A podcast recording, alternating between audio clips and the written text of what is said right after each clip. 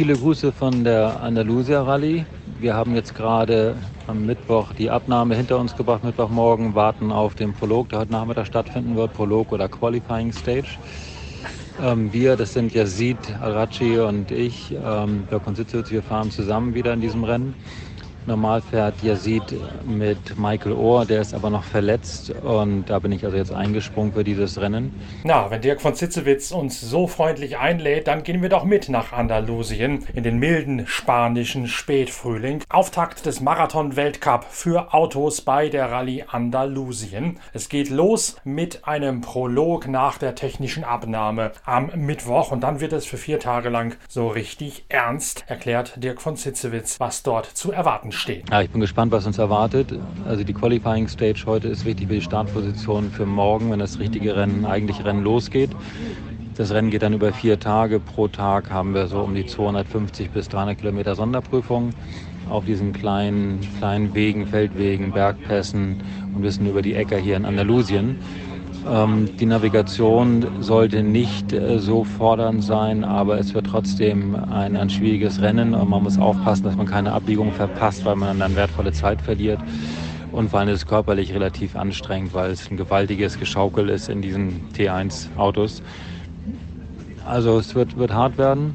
Und um es einfach auszudrücken, also mit Yazids, Yazids Zitat, ähm, wir sind hier, um zu gewinnen.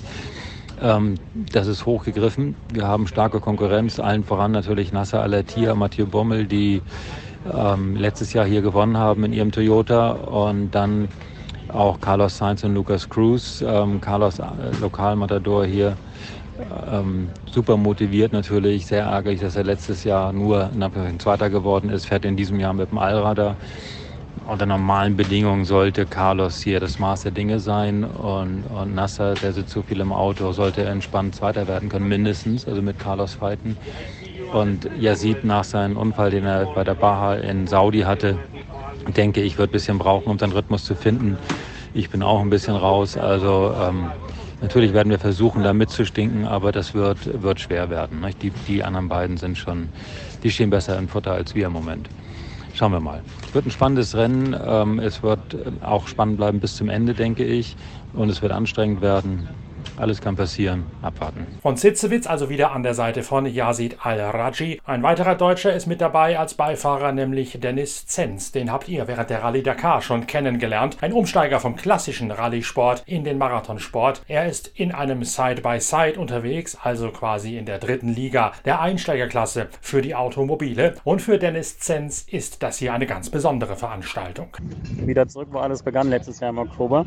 Die erste Veranstaltung nach Dakar 21, ein erstes Aufeinandertreffen von allen Beteiligten. Wird eine spannende Veranstaltung über vier Tage werden. Ähm, wir haben 50 Fahrzeuge in unserer Kategorie, den Lightweight Vehikeln. Da wird wieder ein harter Kampf zwischen den Can-Ms mit, mit Johnson, und auch Dom Salah sein. Ähm, wir haben vier Autos am Start. Wir haben einen neuen, neuen belgischen Kollegen, der Mebius, der mit Sicherheit super schnell sein wird mit seiner Rallye 2 und, und äh, Erfahrung aus, aus Rallye-Weltmeisterschaftsläufen. Wir sind gut vorbereitet, hatten eineinhalb Tage Test. Ähm, konnten das Setting, Setting gut weiterentwickeln, fühlen uns gut im Auto und freuen uns auf die vier spannenden Tage. Morgen am Mittwoch geht's los mit der Qualifying Stage am Nachmittag, die uns dann eben die Startposition für den, für den ersten, äh, für die erste Stage am Donnerstag ausgibt. Äh, ja, wir freuen uns drauf und äh, drückt uns die Daumen.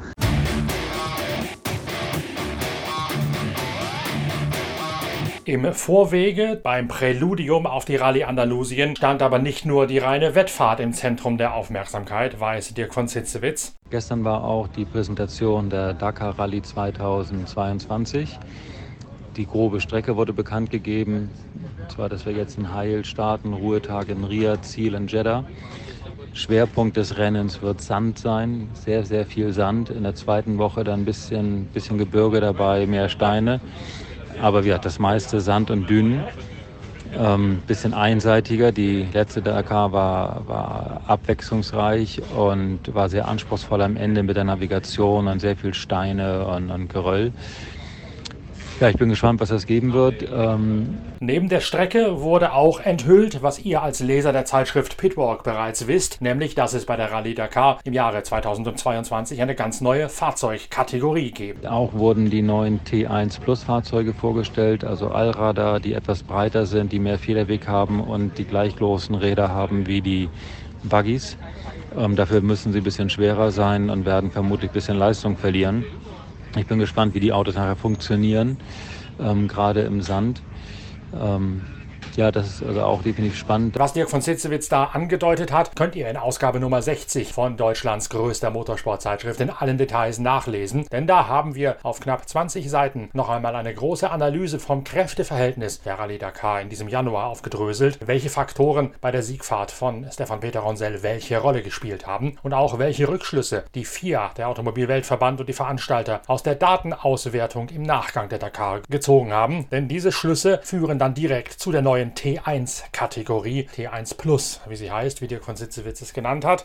Und die technischen Eckdaten und der Weg zu dieser T1 Plus, das steht in der großen Hintergrundgeschichte in der aktuellen Ausgabe der Zeitschrift Pitwalk Heft Nummer 60. Das könnt ihr alles in Ruhe nachlesen. Da steht auch schon jede Menge drin zu den bislang noch geheimen Planungen von Audi, bei deren Comeback im großen Motorsport, bei deren Rückkehr in den Rallye-Sport und dem ersten Versuch im Marathon-Rallye-Sport. Zum Beispiel verraten wir da schon einmal, wer die Audi-Fahrer sein werden. Wie gesagt, Audi möchte das eigentlich noch geheim halten, aber das steht alles schon in der neuen Ausgabe der Zeitschrift. Pitwalk. Bei der Präsentation, sagt Dirk von Sitzewitz, gab es dann noch ein bisschen was in Richtung einer Verknobelung für die Teilnehmer der nächsten Rallye. Ja, das ist also auch definitiv spannend. Dann wurde uns noch ein Rätsel mitgegeben und zwar soll es zum Ruhetag einen Transfer per Lkw und Flugzeug geben. Also ich weiß nicht, was die vorhaben, ob wir da irgendwo in die Sackgasse im Empty Quarter fahren und dann zurück transportiert werden über Nacht zum Ruhetag in Riyadh Darüber haben sie sich noch nicht ausgelassen. Also eine, eine spannende Nummer auf jeden Fall, ähm, aber etwas einseitiger von der Streckenführung, sprich mehr, mehr Sand, in, vor allem in der ersten Woche, wenn es ins Empty Quarter geht. Es geht durch eine Gegend durch, die ähm, relativ gefährlich ist, was die Dünen angeht, wo also viele Flats sind und plötzliche Drops kommen, die schwer zu erkennen sind, gerade wenn es ein bisschen windig ist, kaum zu sehen sind. Das ähm, macht mir jetzt schon ein bisschen Bauchschmerzen. Aber ähm, normalerweise sollte das Dakar-Rotbuch da gut geschrieben sein, dass man vor solchen blinden Drops gewarnt wird. Ähm, super, dass Sie so früh dabei sind und jetzt hoffen wir, dass wir in den nächsten Monaten ein bisschen mehr Informationen kriegen, aber konkret wird es erst Ende November werden.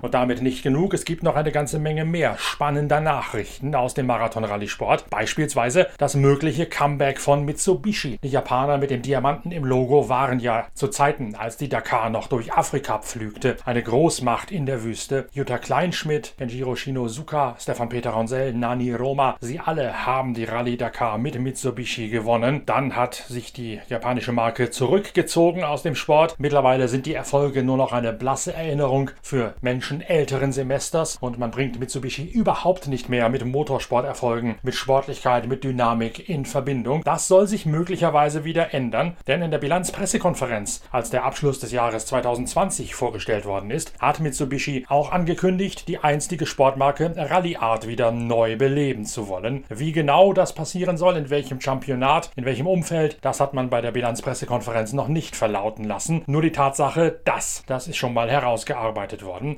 Mitsubishi war ja auch zu Gruppe A-Zeiten mit Tommy Mackin in der Rallye-WM sehr erfolgreich. Unter anderem war dort auch Sven Quandt, der X-Rate-Teamchef, zwischendurch mal Sportchef als Nachfolger von Andrew Cowan bei Mitsubishi. Im Rahmen der Bilanzpressekonferenz wurde allerdings kein klassisches Rallye-Auto gezeigt, sondern jener Outlander Plug-in-Hybrid, mit dem Hiroshi Masuoka und Pascal Maimont bei der Baja Portalegre im Jahre 2015 gefahren sind. Das vielleicht ein Fingerzeig, in welche Richtung es gehen könnte, wenn Rallye Art von Mitsubishi wieder belebt wird, nämlich wieder zurück in den Marathon-Rallye-Sport. Gerade weil bei der Präsentation nicht nur die T1 Plus, sondern auch die T1E-Klasse für Boliden mit alternativen Antrieben vorgestellt worden ist, liegt der Schluss nahe, dass Mitsubishi da Audi nacheifern wird und ebenfalls ein in irgendeiner Form elektrifiziertes, hybridisiertes Marathon-Rallye-Auto auf Kiel legt, dann wiederum unter dem Banner von Rallye Art.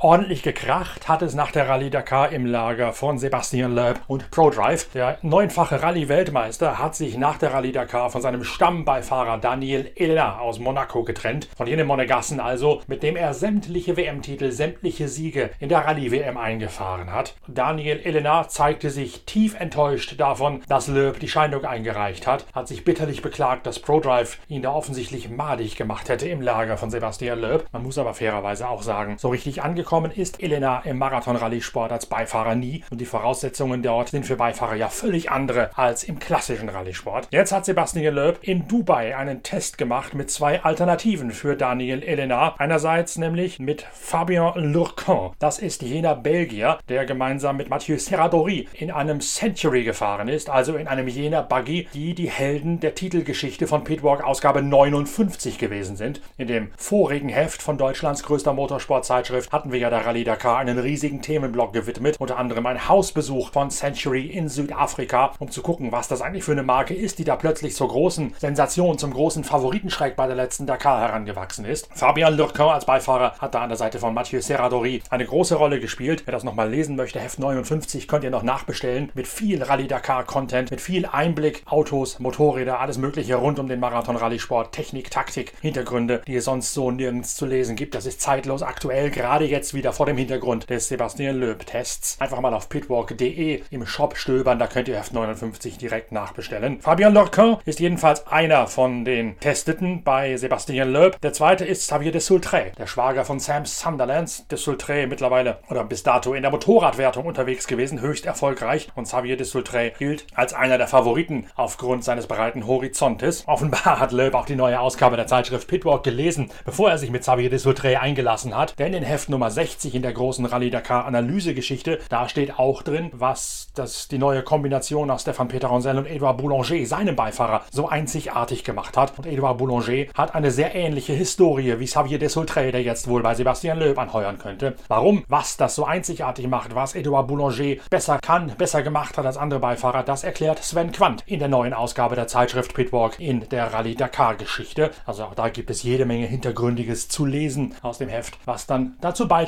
die womöglich bevorstehende Entscheidung von Sebastian Loeb in einen Kontext zu setzen und besser zu verstehen.